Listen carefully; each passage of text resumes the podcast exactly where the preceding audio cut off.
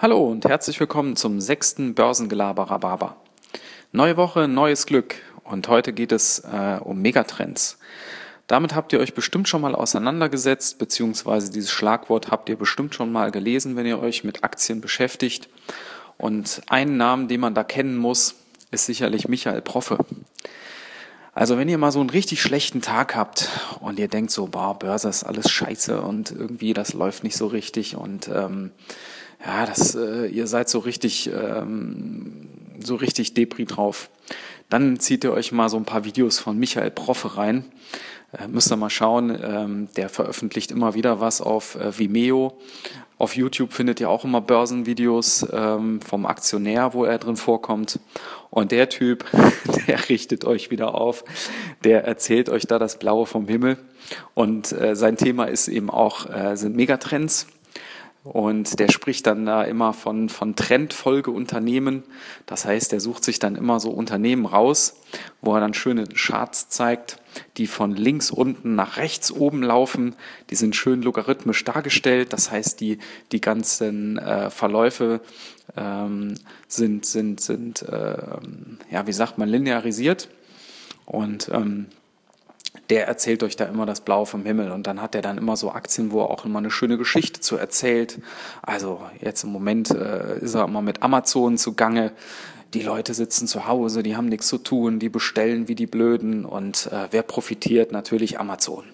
Ja, äh, oder anderes Beispiel, vorher war es dann immer sowas wie McDonald's oder, oder Starbucks oder Nike oder Adidas, also alles so Unternehmen, die durchaus schon eine ganze Zeit lang sehr gut laufen an den Börsen. Und damit zieht er immer um die Häuser. Und das nennt er dann Megatrends. Ähm, es gibt noch eine etwas andere Sicht auf Megatrends und zwar äh, vertritt das äh, zum Beispiel ein Schweizer Professor, ich weiß nicht, ob ihr den kennt. Das ist der Professor Heri von, von der Uni Universität Basel, wenn ich mich nicht täusche. Und der betreibt so einen kleinen YouTube-Kanal, FinTool heißen die. Und die sind recht gut. Äh, die machen immer so Kurzvideos zu allen möglichen Themen und ähm, ja, rund um das Thema Finanzen. Und der hat eben auch mal so diese Megatrends untersucht. Und bei dem sah das ein bisschen anders aus. Der hat sich dann so ein paar Megatrends mal zur Brust genommen, die so in den letzten Jahren ähm, durchs Dorf gejagt wurden und hat sich mal angeschaut, was ist denn daraus geworden. Und ähm, der hat dann zum Beispiel auch äh, sich angeguckt, dieses Thema Nanotech, das war ja mal so ein Riesending, oder auch seltene Erden, das war auch mal so ein, so ein Hype, oder auch saubere Energie. Und der zeigt da in diesem Video ganz schön, dass die meisten Megatrends ähm, nach so einem ersten Hype äh, doch ziemlich äh, flau äh, verlaufen und da nicht mehr viel passiert ist mit. Aber der versteht das Thema eben auch, der zieht es anders auf. Das heißt, der nimmt sich dann Indizes zur Hand oder bestimmte ETFs oder bestimmte Fonds und guckt sich an, wie haben die denn ähm, performt. Und der Profi, der macht das ja mit Einzelaktien. So, naja, im Übrigen, wen das interessiert, ich packe euch mal den Link zu diesem äh, YouTube-Video von FinTool rein. Das ist wirklich ganz interessant, kann man sich mal anschauen. So eine kleine Miniserie, drei Folgen.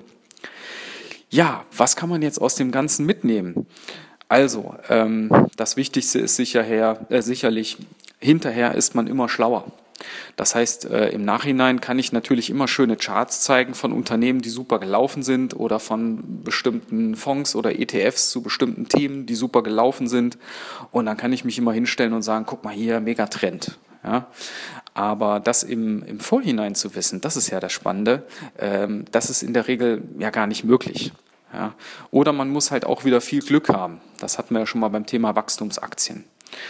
Also, ähm, für uns bleibt das immer am Ende auch eine Glaubensfrage. Das heißt, wenn ihr an ein bestimmtes Thema glaubt, klar, dann kann man da investieren. Aber ob das dann wirklich so rauskommt, wie man meint, das weiß man immer erst hinterher. Gut, in diesem Sinne, ich wünsche euch einen schönen Start in die Woche und bis dann. Ciao.